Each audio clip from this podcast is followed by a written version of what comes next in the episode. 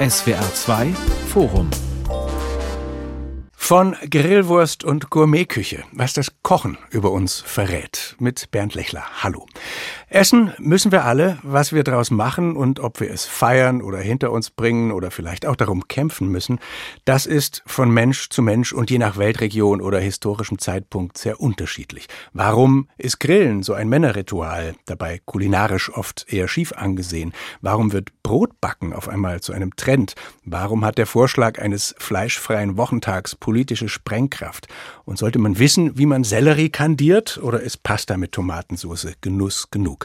Darüber diskutieren im SWR2 Forum die Verlegerin Simon Graff aus Stuttgart, die Küchenmeisterin und Ökotrophologin Lena Thürer-Meyer aus Hamburg sowie der Philosoph und Autor Leon Joskowitz aus Frankfurt. Sie sind, Herr Joskowitz, nicht der einzige Philosoph, der sich in seinem ja doch geistigen Metier viel mit diesem Thema des Kochens und Essens auseinandersetzt. Was interessiert Sie so daran? Mich interessiert daran die Frage nach dem guten Leben. Denn das ist eine alte philosophische Frage. Und wenn man sich die stellt, dann kommt man früher oder später auch zu der Frage nach dem, wie man sich aus der Welt nähren will. Ähm, was will ich essen, um gut zu leben, um gesund zu sein und um mit den anderen Menschen um mich herum in einem ausgeglichenen Gemeinwesen zu leben. Frau Meier, welche Kochens- oder Essensthemen treiben Sie als Köchin und Ökotrophologin gerade besonders um? Was mich umtreibt, ist die immer weiter schwindende Ernährungsbildung, könnte man sagen. Also, dass immer weniger Menschen, auch immer weniger Kinder, ja, das Kochen lernen und somit auch denen natürlich eine, ich sag mal, eine Lebens- und auch Überlebenskompetenz so ein bisschen verwehrt wird.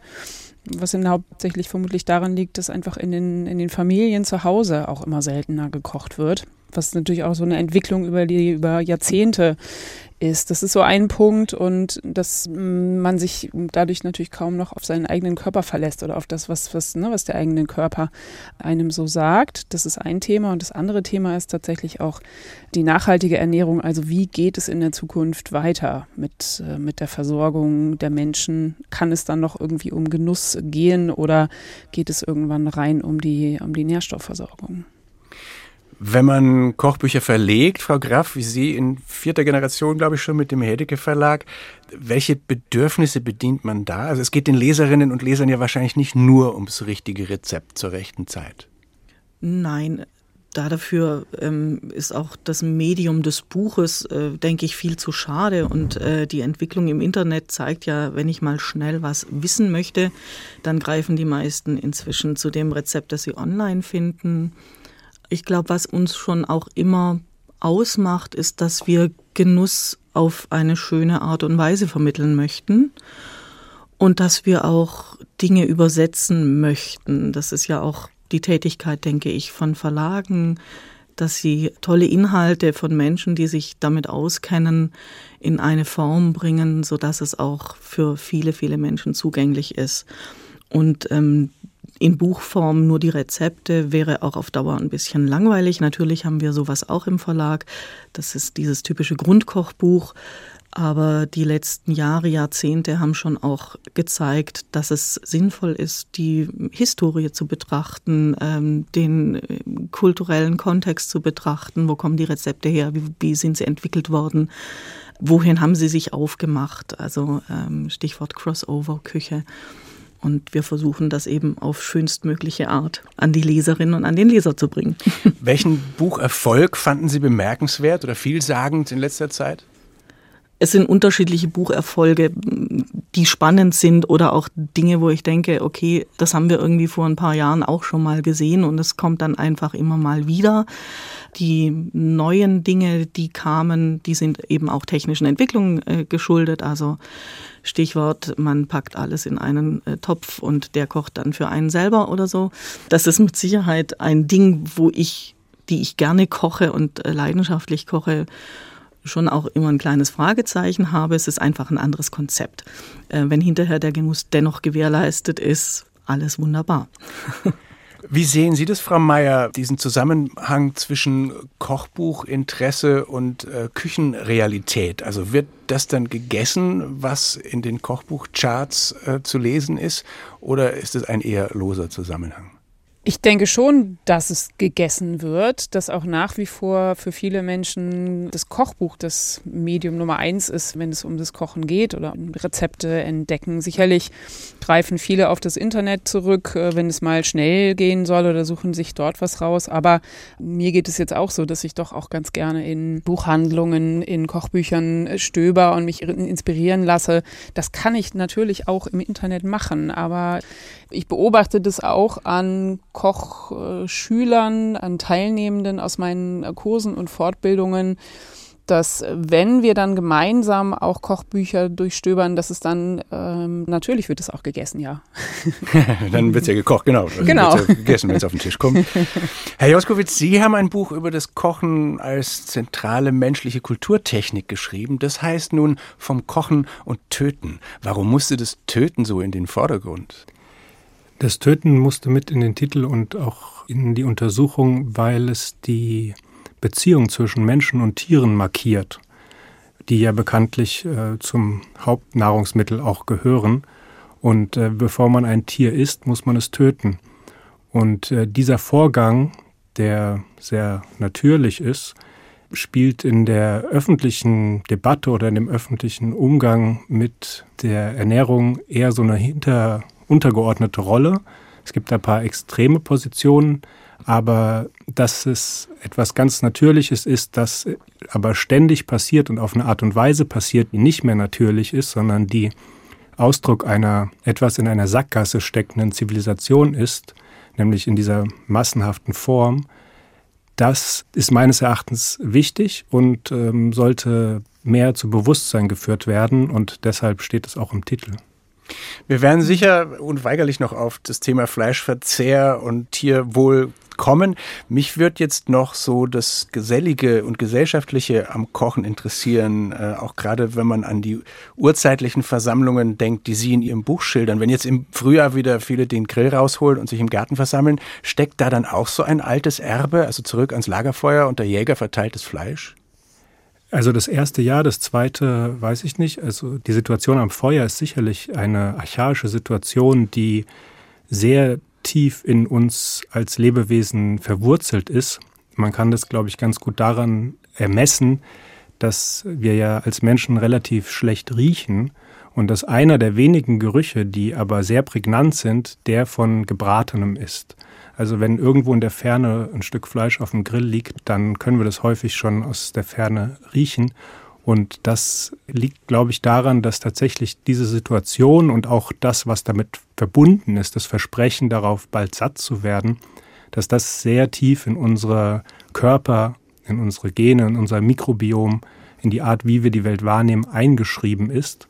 Und deswegen ist die Situation am Feuer und das Grillen so eine ja, wichtige Situation und so aufgeladen. Ob es sozusagen der Jäger ist, der dann da das Feuer macht und das Fleisch, die Beute aufs Feuer wirft, das wiederum kann man nicht wissen. Vielleicht war es auch eine Jägerin. Wie geht's Ihnen da als Köchin und Küchenmeisterin, Frau Meier? Die, die Hauptaufgabe besteht ja darin, was Wohlschmeckendes zuzubereiten, aber ist ein Antrieb schon auch immer, dass man gern Menschen zusammenbringt und versorgt? Ja, also ein ganz klares Ja. Das ist äh, mit das Schönste am Kochen, Menschen an einem Tisch zusammenzubringen ähm, und das vor allem auch, und das hm, kann man natürlich auch mal wieder beobachten, egal welche Hintergründe diese Menschen haben. Also beim Kochen und vor allem dann auch beim Essen kommen einfach alle zusammen. Am Esstisch kommt alles zusammen. Und wie viele Menschen kochen nicht, weil sie kein Interesse haben, für sich alleine zu kochen oder weil es ihnen keinen Spaß macht, weil sie den Sinn darin nicht sehen, auch für sich selbst etwas Schönes zu machen. Ich las in einem Interview mit einem Möbelhersteller, es habe nach der Pandemie eine erhöhte Nachfrage zu größeren Esstischen gegeben, so als wollten die Menschen sich wieder für mehr Geselligkeit ausstatten. Was für Trends oder Entwicklungen stellen Sie da fest, Frau Graf, hinsichtlich Essen als was Gemeinschaftlichem? Das ist ein Trend, der ist natürlich stark befeuert worden in pandemischen Zeiten, wo man sich überlegt hat, was können wir denn noch gemeinsam tun und auch gemeinsam genießen im kleineren Rahmen. Und ganz viele Menschen haben sich ja dann auch draußen getroffen, um gemeinsam ein kleines Lagerfeuer zu machen oder äh, gemeinsam zu grillen. Und einerseits ist es für mich was stark kulturell verankertes und natürlich auch was zutiefst friedliches, wenn wir gemeinsam an einem großen Tisch sitzen können und im besten Falle dann eben auch noch die Leute unterschiedliche Sachen mitbringen und dann sagen, guck, hast du das schon mal probiert oder das habe ich von meiner Mama, von meiner Oma oder von meinem Papa, von meinem Onkel das ist schon auch einfach schön, dieser kulinarische Austausch. Wobei, wenn das ein schöner Trend ist, also dem, was Sie sagen, Frau Meier, meinte ich jetzt anzuhören, dass wir es im Alltag, auch in den Familien, vielleicht eher zu selten tun oder zu wenig schätzen.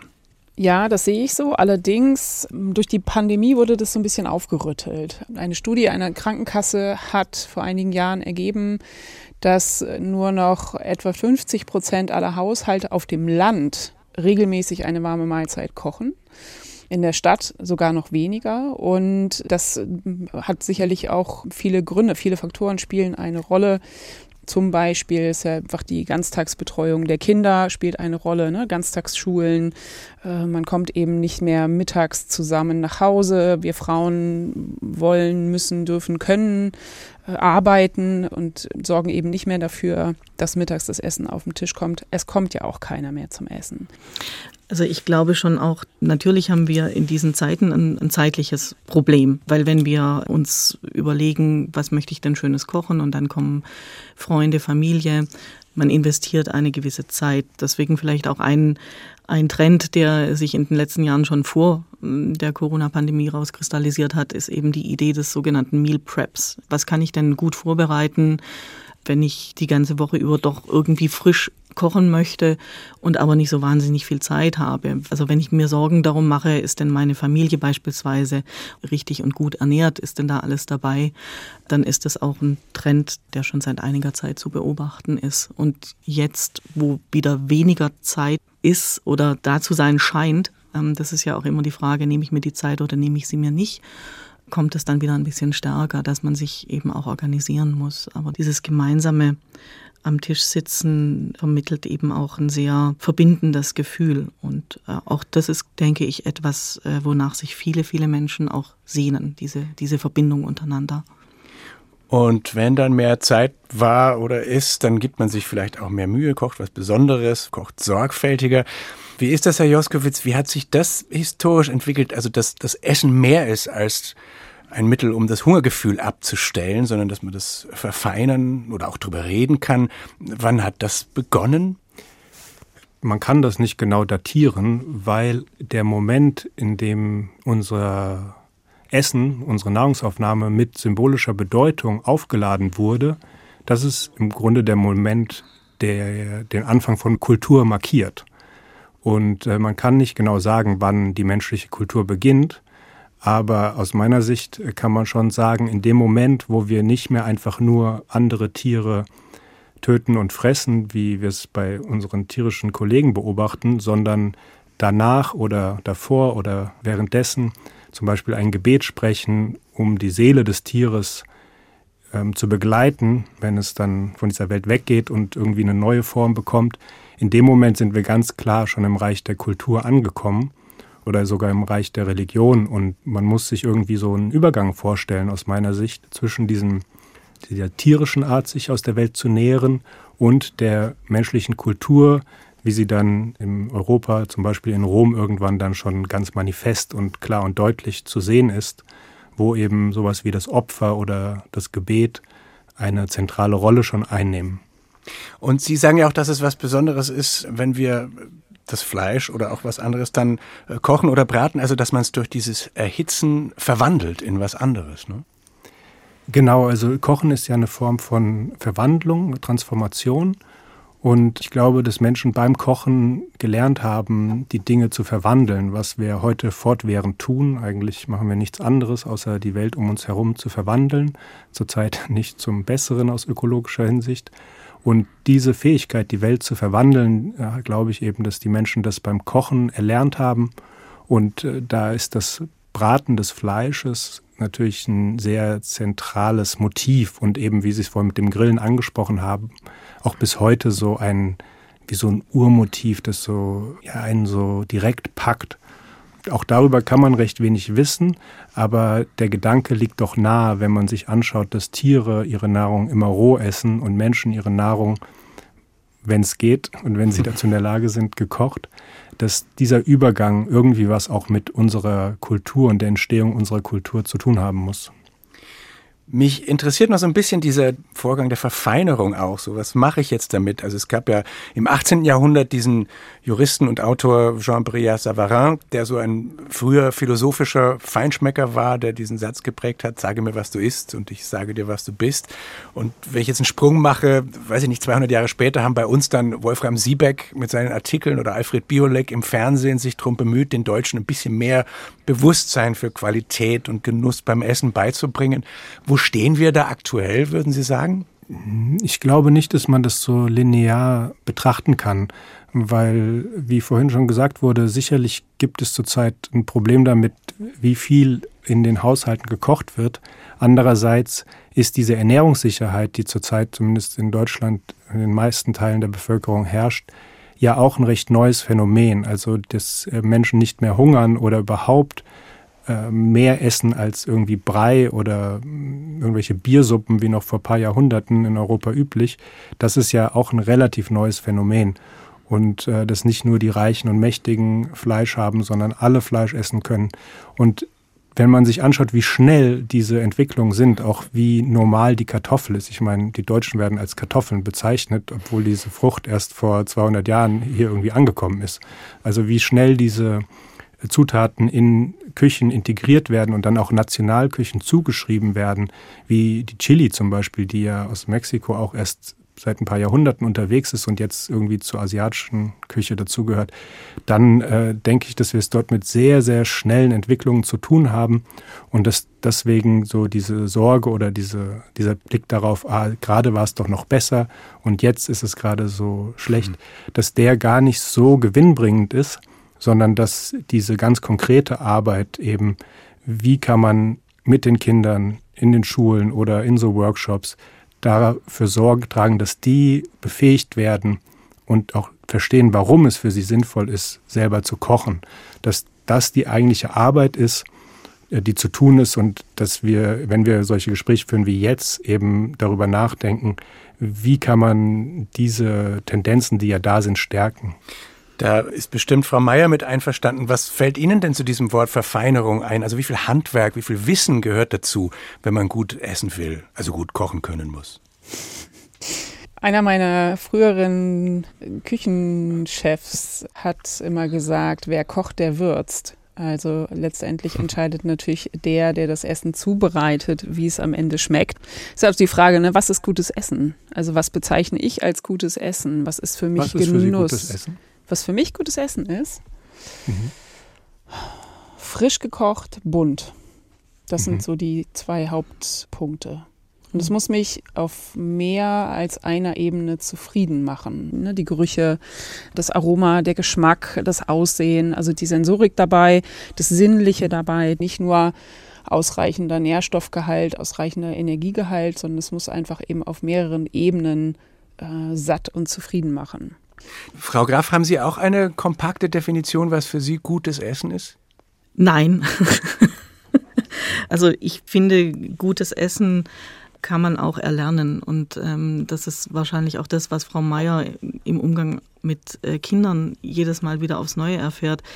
So wie man lesen lernt, kann man auch Geschmack erlernen und kann man auch Aroma erlernen und die Freude am einfachen Geschmack.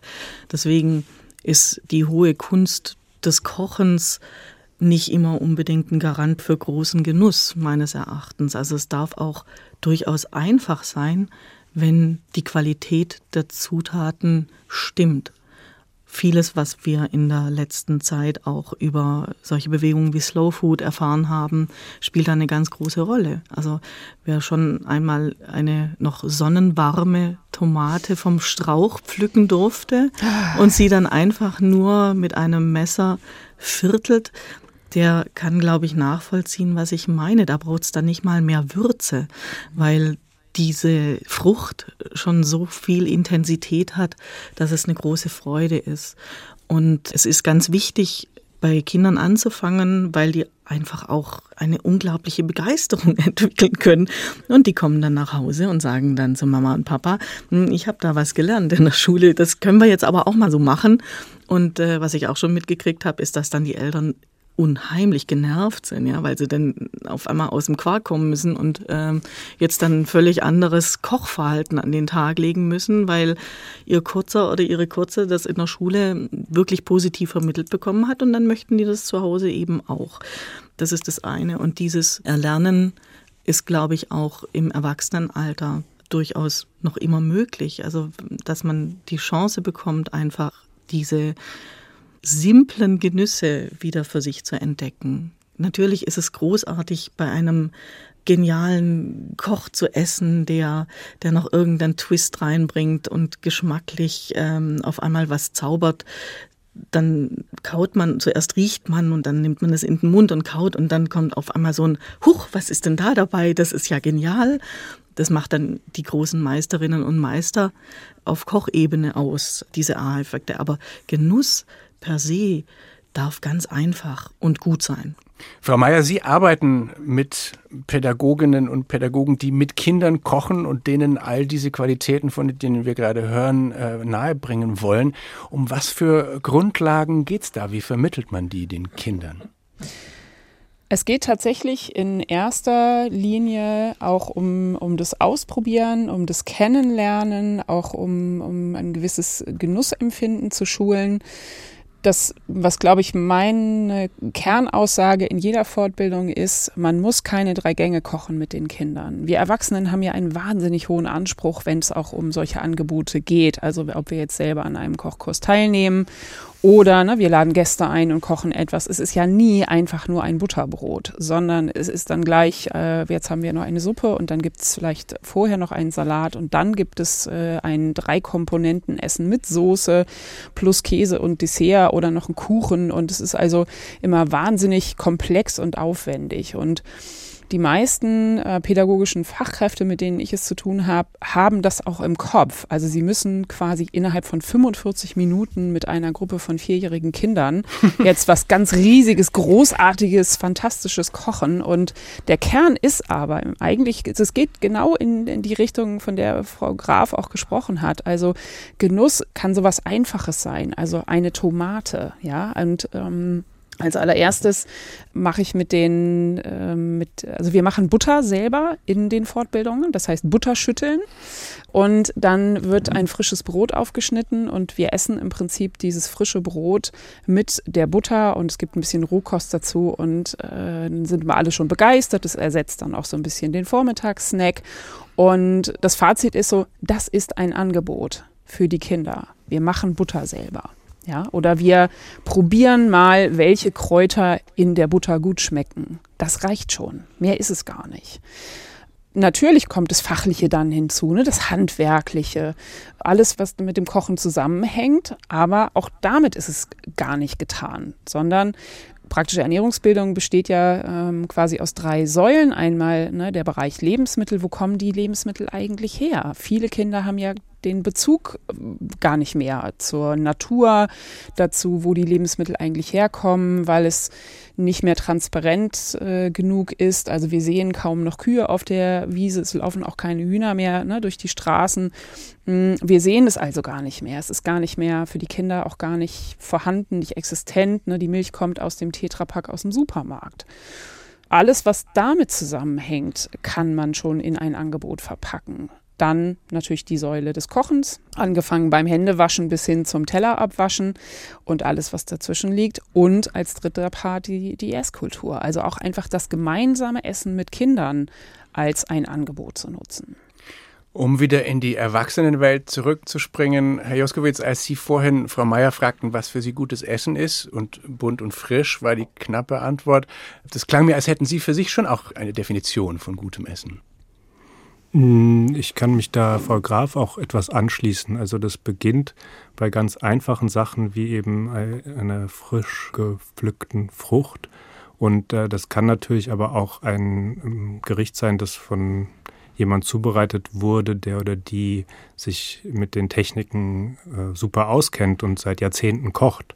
Also da geht es mir persönlich immer sehr stark auch um die soziale Situation, in der ich die Speisen dann zu mir nehme.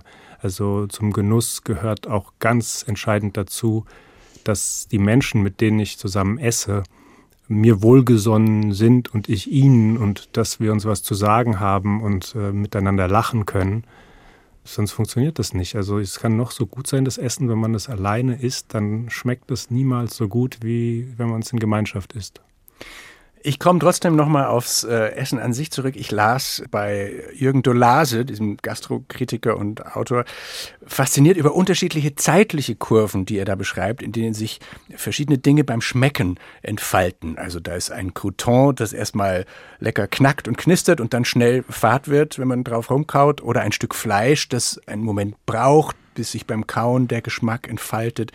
Und so, und Kartoffelpüree ist gleichmäßig mild, solche Sachen. Ist das nur für Spezialisten und Spezialistinnen oder grundlegend? Oder Kokolores? Es ist überhaupt kein Kokolores, aber ich würde schon früher anfangen. Also nicht erst mit dem Schmecken, sondern mit dem Riechen. Also auch rein von der Ernährungsphysiologie, da kennt sich Frau Meier mit Sicherheit noch viel besser aus als ich als Ökotrophologin. Aber es ist ja so, mit dem, was wir riechen und an Geruch aufnehmen, ähm, stimmen wir ja unsere Verdauungsorgane auch schon auf das ein, was sie erwartet. Das heißt, äh, unser Körper wird darauf eingestellt, die Nahrung, die dann wohl hoffentlich kommen wird und die wir nicht nur zu riechen kriegen, sondern dann auch zu schmecken, dass die ähm, entsprechend aufgespaltet werden kann und dann uns ähm, im besten Sinne biologisch zur Verfügung steht. Und es macht, denke ich, schon auch sehr viel aus, was eine Speise für ein, ja, man nennt es Mundgefühl vermittelt, ja. Und auch da kann man natürlich viele tolle Sachen machen, äh, die überraschend sind. Ähm, das ist dann eher die Geschichte in Restaurants, vielleicht, wo man das noch verfeinern kann. Aber auch schon zu Hause kann ich mir überlegen, möchte ich was Knackiges dabei haben, möchte ich was, was Cremiges dabei haben, ähm, so dass es einfach auch äh, Freude macht, das zu riechen, zu essen, zu schmecken und dann auch äh, in sich aufzunehmen. Aber es ist schön, wie Sie das beschreiben. Also es lohnt sich doch auf jeden Fall über Aromen und Düfte und Konsistenzen sich Gedanken zu machen. Absolut. Ja, das sehe ich auch Darf so. ich dazu ergänzend, weil das wurde jetzt doch unter den Tisch fallen gelassen. Das Kauen ist schon entscheidend. Also das Natürlich. Riechen und die, das ist Ja, alles ja. wichtig und so. Mhm. Aber dieses Kauen, was ja der Dolase da sozusagen Mhm. beschreibt und diese bewusste Wahrnehmung und die Ruhe auch, die man sich gibt oder nimmt beim Kauen, das ist schon sehr, sehr entscheidend. Ja, und je besser ich kaue, ähm, desto gesünder ist es ja für mich auch. Ja. Und desto länger habe ich bei einem sehr guten Essen auch was davon. Aber es darf einfach sein, wenn ich das richtig verstehe. Ich meine, ein Bestseller-Autor ist äh, Jutta Motolengi, der wahnsinnig schöne Kochbücher macht, aber da hat man dann halt auch 25 Zutaten und muss erstmal gucken, dass man schwarzen Sesam oder Berberitzen auftreibt. Also würden Sie sagen, ja, geht hin, Leute, äh, entdeckt das. Oder ist das erstmal zu viel des Guten? Entdecken ist immer eine gute Idee, aber ähm, ich finde, es wird schwierig, wenn es zu einem Muss mutiert. Ja. Und äh, Kochbücher sind zumindest für die Menschen, die schon kochen können, in erster Linie auch eine Inspiration. Die werden sich nicht sklavisch an das halten, was sie in dem Kochbuch im Rezept lesen, sondern sie werden es ähm, aufnehmen und sich überlegen, okay, was habe ich denn zu Hause? Oder ich gehe jetzt gerade mal auf den Markt und schaue, was es da Neues gibt. Und dann mache ich dann vielleicht doch die Variation dessen, was ich bei Jotam Ottolenghi gelesen habe. Die Rezepte sind im Übrigen wirklich toll, aber ich gebe Ihnen recht, ähm, wenn ich erstmal 25 exotische Zutaten besorgen muss, um in diesen Genuss zu kommen, dann äh, muss ich mir schon überlegen, kann und möchte ich mir das auch leisten. Aber es gibt ja auch andere Autorinnen und Autoren, die auch niederschwelliger daherkommen, also die auch eher diese Freude vermitteln und die auch sagen, seh es nicht so eng, sondern mach einfach mal, probier es einfach aus. Und Otto Lengi ist zu Recht ein Bestsellerautor, weil seine Rezepte zugegebenermaßen einfach auch sehr gut sind. Ja, und weil er auch die vegetarische Küche auf eine Art und Weise nochmal populärer gemacht hat und gezeigt hat, dass die Geschmacksvielfalt und auch die Intensität vegetarischer Speisen durchaus gegeben ist. Von Grillwurst und Gourmetküche, was das Kochen über uns verrät. Darüber diskutieren heute im SWR2 Forum die Verlegerin Simon Graff, die Küchenmeisterin und Ökotrophologin Lena Thürer-Meyer und der Philosoph und Autor Leon Joskowitz. Sie haben, Herr Joskowitz, mehrmals ein kulinarisches Begleitprogramm zur Frankfurter Buchmesse organisiert, bei dem die Gastländer außer ihrer Literatur eben auch ihre Kochkultur mitgebracht haben. Was haben Sie da entdeckt und gelernt? Also zuerst mal natürlich eine ganze Menge in der Zusammenarbeit mit den verschiedenen Menschen aus den verschiedenen Teilen der Welt und dann ganz konkret im kulinarischen, zum Beispiel in Neuseeland. Da gibt es die Maoris und die machen einen sogenannten Hangi, das ist ein Erdofen. Da hebt man ein großes Erdloch aus und dann befüllt man so Drahtkäfige mit Kohlblättern und dann mit ganz viel Hühnchen und äh, Flugtauben und Süßkartoffeln und alles, was sich so findet und bedeckt es wieder und lässt diese Körbe in dieses Erdloch. Entschuldigung, eine Sache habe ich vergessen, bevor man die Körbe reinlässt. Die Glut. Genau, die heißen Steine, die über Stunden lang im Feuer erhitzt wurden. Und dann kommen die Körbe drauf, die werden abgedeckt mit nassen Tüchern und dann wird die Erde drauf geschippt. Und dann entzeugt sich sozusagen durch die Hitze der Steine und durch das Wasser und den Saft aus den Speisen entsteht so ein Dampfofen unter der Erde. Und äh, das bleibt dann so drei, vier, fünf Stunden dort drin.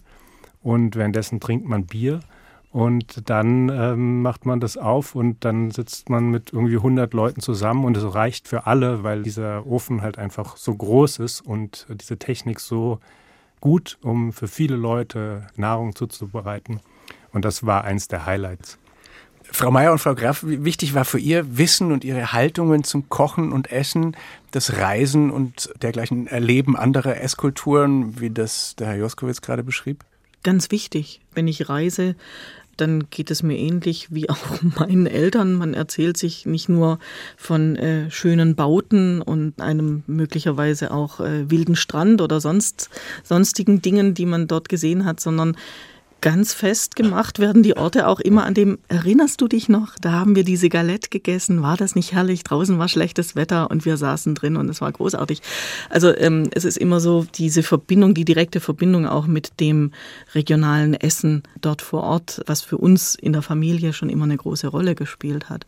Und dieses mutig sein, also auch einfach mal Dinge zu essen, die man bisher noch nicht sich traute zu essen. Und wenn man dort vor Ort ist, wo es Dinge frisch gibt, dass man dann sagt, okay, dann probiere ich das einfach mal aus.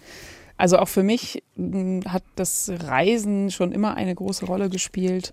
Ich habe ja auch im Ausland gearbeitet, also ich habe in der Schweiz gekocht und auch in Australien und habe das aber auch von meiner Familie schon so mitgegeben bekommen. Also das Reisen und ne, auf den Reisen eben auch die regionale Küche kennenzulernen. Also man lernt ja dann nicht nur neue äh, Gerichte kennen, neue Zutaten kennen, sondern man lernt natürlich auch ein Stück weit etwas über die über die Kultur, in der man sich dann, also die man besucht, wenn wir es, äh, wenn so nennen wollen. Und ähm, dass Frau, Frau Graf gesagt hat, ne, also auch die Erinnerungen, die da mitkommen, ne, erinnerst du dich an die Galette? Also da fallen mir auch sofort 27 äh, Situationen ein. Ich denke so, oh ja, das war toll und oh, als wir da waren und Wahnsinn und ja, also ja, spielt immer eine große Rolle. Und ich glaube, also das Interessante auf der anderen Seite finde ich, dass wir ja theoretisch die Küche gar nicht verlassen müssen, um die Welt kennenzulernen, sofern wir die Zutaten bekommen. Absolut, genau. Also ähm, wir haben damals, äh, als in pandemischen Zeiten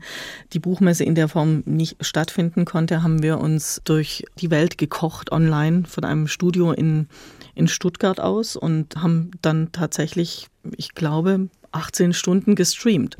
Da waren dann die äh, schwäbischen Maultaschen genauso dabei wie ein türkisches Gericht oder auch ein kubanisches Gericht. Also wir haben uns einmal quer durch unser Kochbuchprogramm und durch die Länder gekocht, die bei uns so vorkommen. Und das war sehr anstrengend, aber es war auch sehr, sehr toll.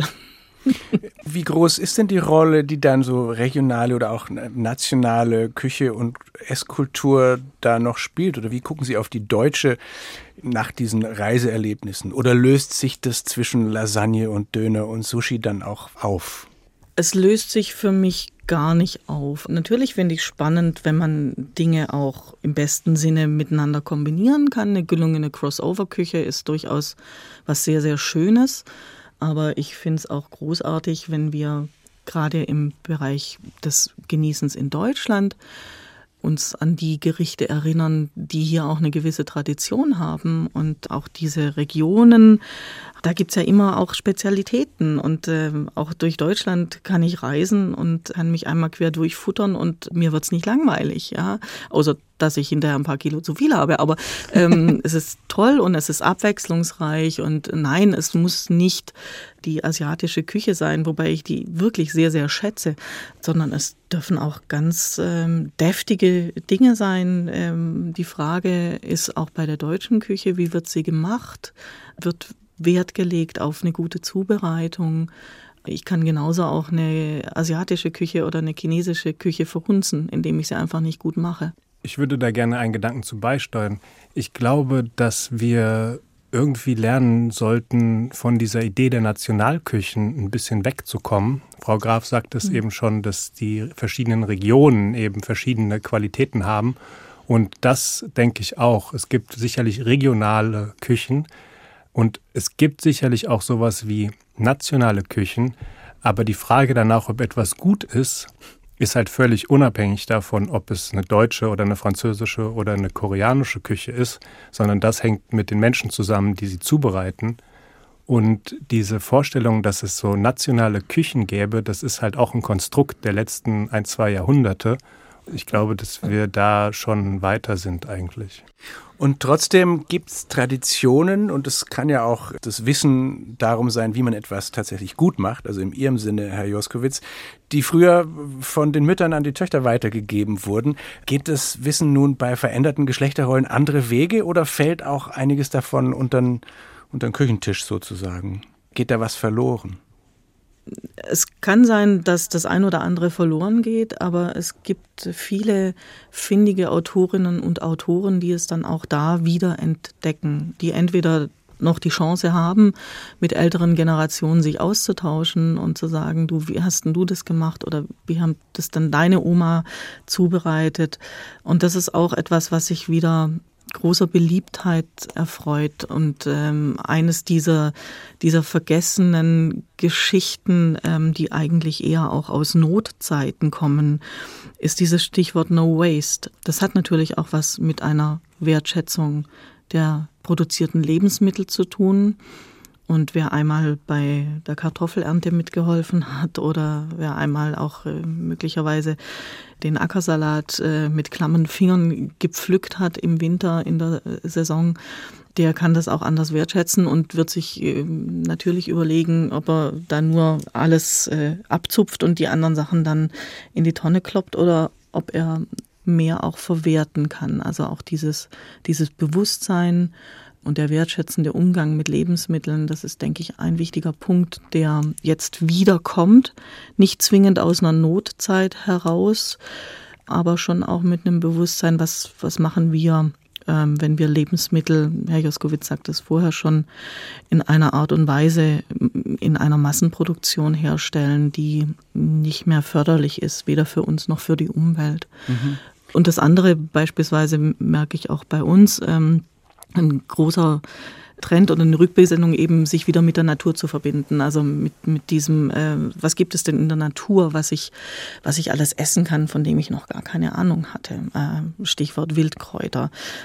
Da ähm, kommen momentan ganz viele Bücher auf den Markt, die sich des äh, Kochens und Genießens oder Zubereitens mit Wildkräutern äh, annehmen. Und äh, finde ich auch eine sehr schöne Entwicklung, ehrlich gesagt geschmacklich. Dieses Wertschätzende gibt es ja bei den Fleischessern auch bei diesem Nose-to-Tail-Gedanken, dass man einfach das ganze Tier wieder verwenden sollte. Vielleicht reden wir ja zum Schluss der Sendung noch ein bisschen über das, was sich ändern sollte, ändern könnte oder vielleicht schon dabei ist, sich zu ändern. Zum Beispiel, äh, wie weit ist denn dieser Gedanke der nachhaltigeren äh, Zubereitung von Lebensmitteln oder des nachhaltigeren Kochens schon durchgedrungen in der breiten Bevölkerung? Spielt das eine Rolle oder ist das noch so eine kleine Bioblase, die es kaum gibt? Das ist auf jeden Fall eine komplette Blase. Mhm. Aber das ändert nichts daran, weil es muss halt irgendwo beginnen. Und ähm, als zum ersten Mal von Bürgerrechten die Rede war, da waren es eben auch nur ein paar gebildete Männer, die da gemeint waren. Und äh, 150, 180 Jahre später ist sozusagen vor dem Gesetz äh, herrscht Gleichberechtigung in Deutschland. Also ist sozusagen irgendwo muss es immer beginnen.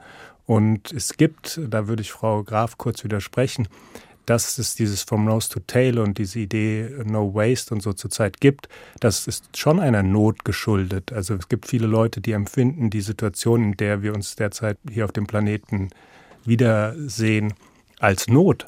Und dieser Umgang mit den Nahrungsmitteln, der eben nicht so verschwenderisch ist, sondern der sich um alles kümmert, der ist wie so eine Art äh, Fluchtversuch oder ein Versuch, damit umzugehen.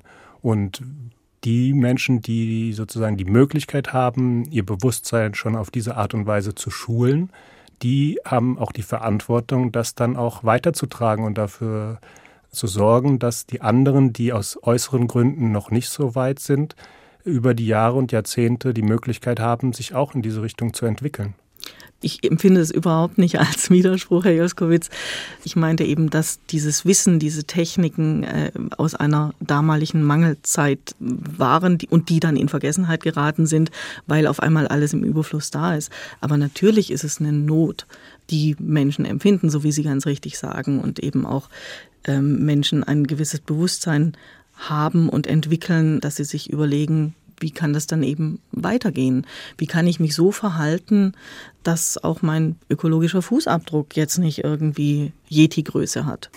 Frau Meier, welche Veränderungen in unserer Koch- oder Esskultur würden Sie sich wünschen oder sind dabei dran zu drehen?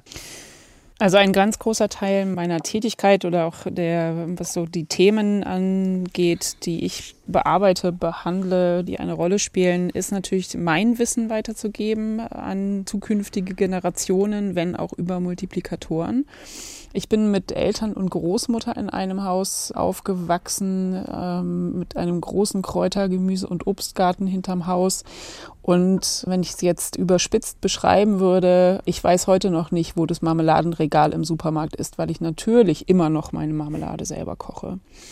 Das ist ja im Prinzip auch Teil der praktischen Ernährungsbildung für Kinder, dass man wirklich ähm, Menschen motiviert, ähm, das eigene Wissen weiterzugeben. Und dazu gehört eben auch so ein bisschen zurückzukommen zu der Vorratshaltung, ne, Sachen haltbar zu machen. Und ich sage mal so, die großen Köche, die Gastronomie ähm, hat dieses Thema ja schon vor Jahren aufgegriffen. Also ich zum Beispiel finde gar nicht, dass das so eine kleine Bioblase ist, ne, so diese vom Nose to Tail und ähm, Resteverwertung. Also ich glaube, das ist schon auch mehr ist oder mehr Menschen gibt, die es tatsächlich auch machen, die eben auch schon, ähm, schon länger Sachen fermentieren, äh, ne, einlegen und, und sich so eben auch einen kleinen Vorrat anlegen. Auch wenn sie das gar nicht tun, auch wenn sie jetzt nicht für den nächsten Winter schon vorsorgen, sondern vielleicht für die nächsten drei Wochen sich mal ein Glas äh, Gemüse einlegen oder so, einfach weil sie es ausprobieren wollen. Aber das Wissen geht ja dadurch auch nicht verloren, also beziehungsweise ist es ja dann vorhanden. Und geht es dabei nur um ein Umdenken und ein sich besinnen auf das, was uns gut tut? Oder ist es schon auch einerseits mit Verzicht und Selbstbeschränkung verbunden und auf der anderen Seite auch mit mehr Zeitaufwand und vielleicht noch Geldaufwand? Nee, hm. das ist eine positive Entwicklung. Also mhm. diese, das ist keine Form von Verzicht und ähm, das ist auch die Zeit, die man sich dafür nimmt, die tut einem gut. Ist ja also gut investiert, Entschuldigung. Ja, mhm man nimmt sich ja nichts weg dadurch, sondern man verbringt halt weniger Zeit vor dem Fernseher oder dem Handy und mehr Zeit ähm, mit den eigenen Sinnen und den Möglichkeiten, die Welt zu gestalten. Und vielleicht noch ein Satz dazu, das ist auch nicht nur was Privates, sondern das ist der nächste Schritt. Deswegen sprach ich auch davon, mhm. dass es noch eine Bubble sei. Das müsste halt noch so weit kommen und ich bin guter Dinge, dass sich es auch in den nächsten Jahren irgendwann einstellt, dass es gesetzlich verankert wird. In welcher Form auch immer muss man dann miteinander diskutieren. Aber dass gutes Essen und Nachhaltigkeit in den Speisegewohnheiten nicht allein privates Vergnügen ist, sondern dass es in den demokratischen Prozess irgendwie einfließt. Von Grillwurst und Gourmetküche, was das Kochen über uns verrät. Darüber diskutierten im SWR2 Forum die Verlegerin Simone Graff, die Küchenmeisterin und Ökotrophologin Lena Thürer-Meyer sowie der Philosoph und Autor Leon Joskowitz. Ganz herzlichen Dank an die Runde. Ich bin Bernd Lechler. Tschüss.